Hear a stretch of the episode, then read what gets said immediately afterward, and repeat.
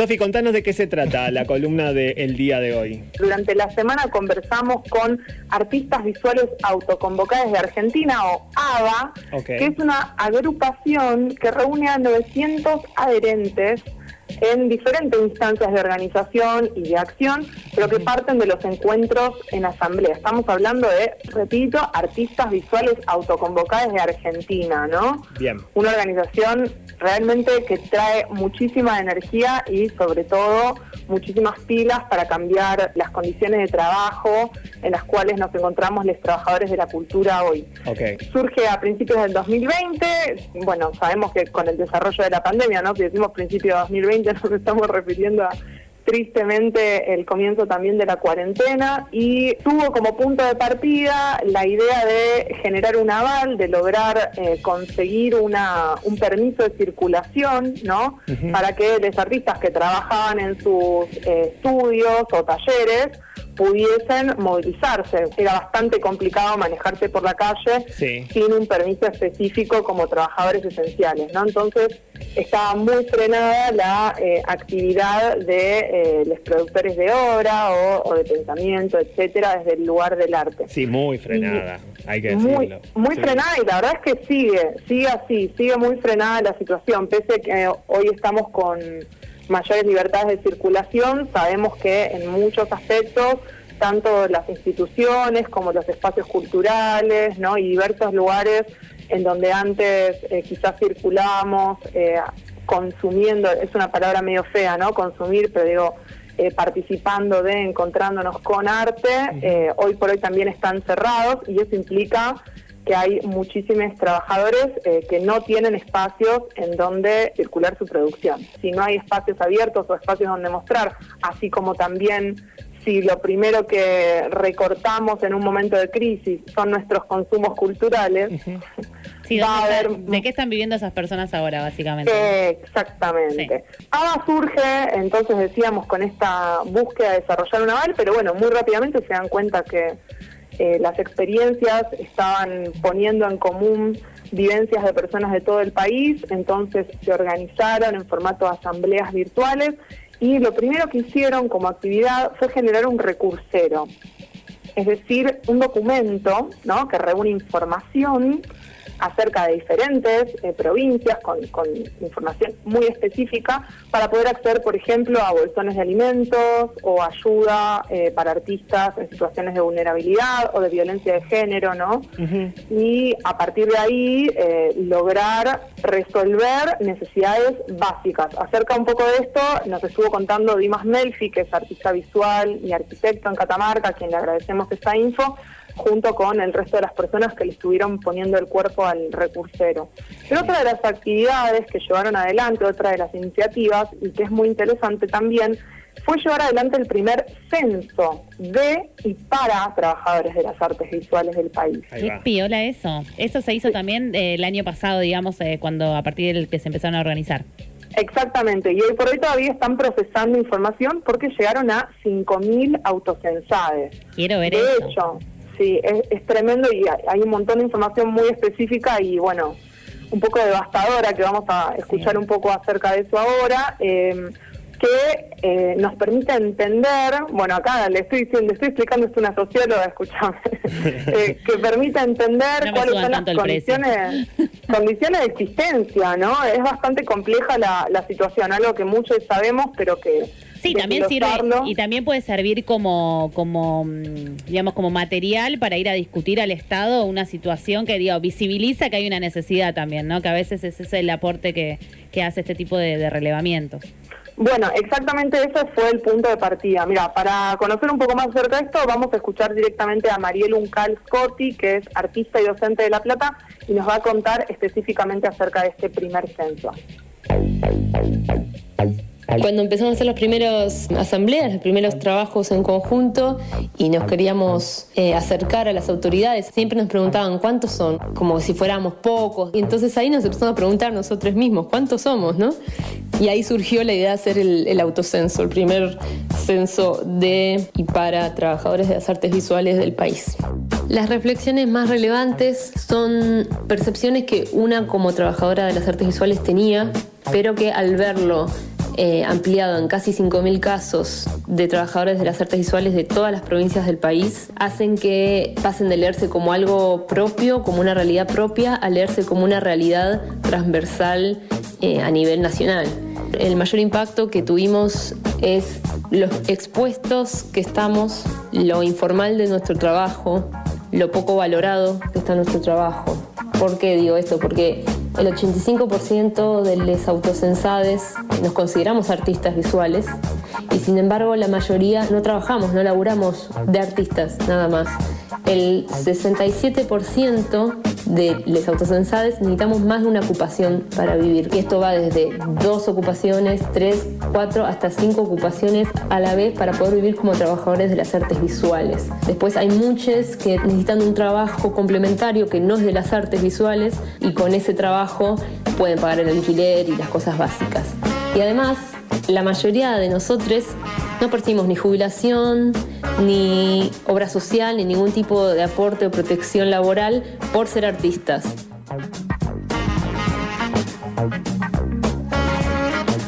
Es un poco también lo que justamente hablábamos, Sofi, ¿no? Al inicio de, la columna, ¿no? Cuando nos saludamos y que da cuenta de esta precarización extrema y bastante literal, ¿no? Para con la población de artistas. Es fuertísimo escuchar que el 67% de los autocensades necesitamos entre dos y cinco ocupaciones para vivir de las artes visuales, verdaderamente es muy fuerte. Es eso que llaman amor al arte es trabajo no pago, ¿no? Digo, todo el tiempo nos están nos están llamando para eh, colaborar en diferentes propuestas y trabajos y se pretende que se haga en completa informalidad con una remuneración nula o muchas veces muy baja. Eh, y verdaderamente plantea un panorama que es muy complejo porque mm, es como que hay una suerte de, dicotomía, ¿no? Medio forzada, medio interesada, que enfrenta un poco como lo sagrado de la obra, ¿no? Con lo material de la remuneración. Vieron que está como eso, como si los artistas tuviesen que producir solo por el, por el amor a producir, ¿no? y no pensar en su mundo material, claro.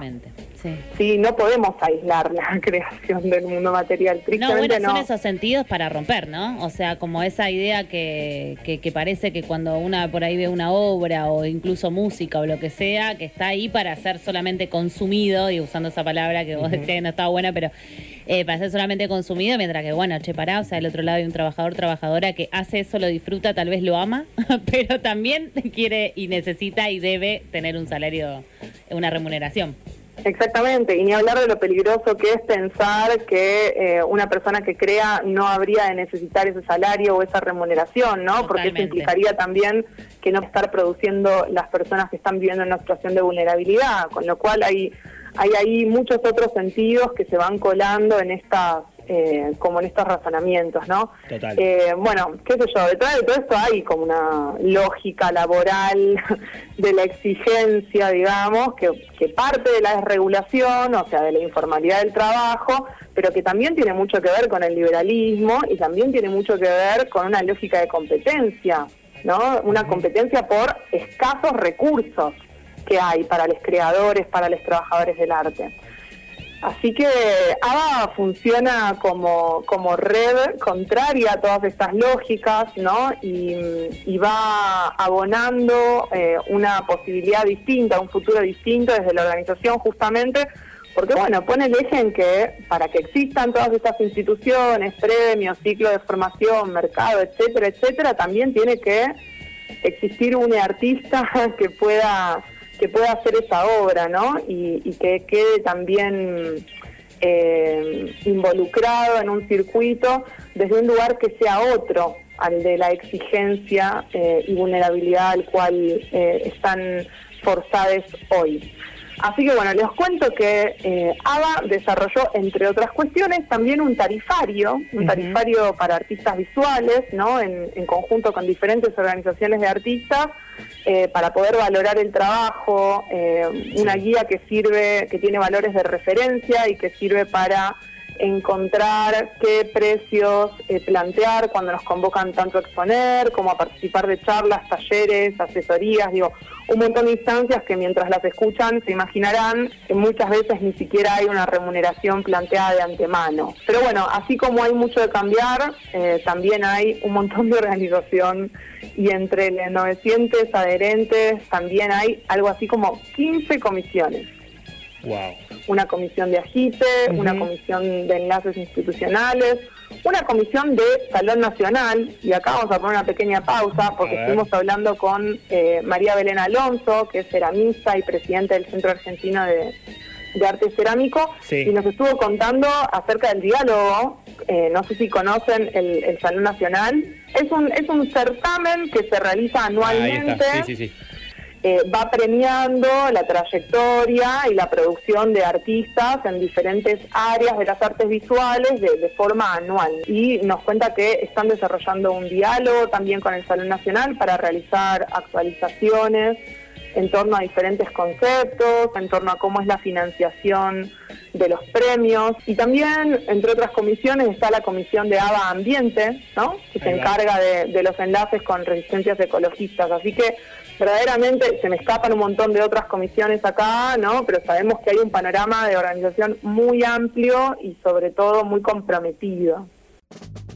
La mayoría de los trabajadores de las artes visuales, si percibimos derechos laborales como es jubilación, obra social, etcétera, es por ser docentes, por ejemplo, el 56% de los autocensades somos docentes, o por ser trabajadores de alguna institución pública o privada, pero no por nuestro trabajo autónomo como artistas, productores, etcétera, etcétera. Y esto es algo que, que nos impacta mucho porque también lo que percibimos todo el tiempo es que de las instituciones a los artistas se le exige un montón, se le exige un nivel de profesionalización, se le exige que siempre esté con un registro perfecto, entregando la obra, llevándola a todos lados, pero, por ejemplo, cuando uno manda, uno manda a un salón, a, un concurso, a una competencia para algún premio, por lo general no pagan el, el flete para trasladar la obra para una exposición, no pagan seguro de obra, lo único que dan a cambio es permitir un lugar de exposición, ¿no? Y de hecho incluso te lo dicen como, bueno, pero estamos difundiendo. Y en realidad lo que están haciendo es difundir en sí a su propia institución. Entonces vemos también esto como siempre una exigencia a un sector súper vulnerable, vulnerabilizado, que no es una exigencia correspondida, ¿no? Pero más allá de, esta vulnerabilidad de nuestro sector, también lo que nos impactó mucho del autocenso es ver el nivel de vulnerabilidad general que afronta hoy la sociedad argentina más allá del sector particular de las artes visuales. Acá retomaba justamente esto lo del censo, ¿no? Eh, y que este relevamiento lo que viene a dar cuenta Sí, lo del censo que hizo posible analizar toda esta eh, contingencia, pero además eh, tener en cuenta esta falta de acceso a los derechos laborales, ¿no? El hecho de que eh, muchos de los trabajadores del arte se vean únicamente amparados por su desempeño como docentes en torno a acceder a una jubilación ¿no? o a una obra social. La verdad es que es un dato alarmante y bueno, entendemos también, como bien lo decía Mariel, que en el marco de esta crisis económica generalizada, ¿no? sobre todo profundizada con la crisis sanitaria, los trabajadores informales son los más afectados y nos vamos dando cuenta que la informalidad laboral es moneda corriente cuando hablamos de la producción artística, ¿no? Así que se está trabajando también desde ABA en una ley de jubilación, ¿no? Eh, retomando proyectos que fueron trabajados por otras agrupaciones. Y también hay una comisión que se encarga, eh, se llama la Comisión de Ley Federal, y que se está encargando de que exista un Instituto Nacional de las Artes Visuales. Ah, no sé si saben, pero existe un Instituto Nacional del Cine, del Teatro, de la Música, pero Artes Visuales no tiene Instituto Nacional, con lo cual no hay ningún ente que regule los aspectos formales del trabajo, ¿no? La frase de referencia acá es que la salida es colectiva, ¿sí? Ese es el hashtag, inclusive podríamos decir hoy, ¿no? Para, para pensar estas nuevas formas de organización que quizás nos permitan un, un futuro de, trabajo eh, más amigable. Eh, bueno, vamos a ir cerrando nuestra columna de hoy.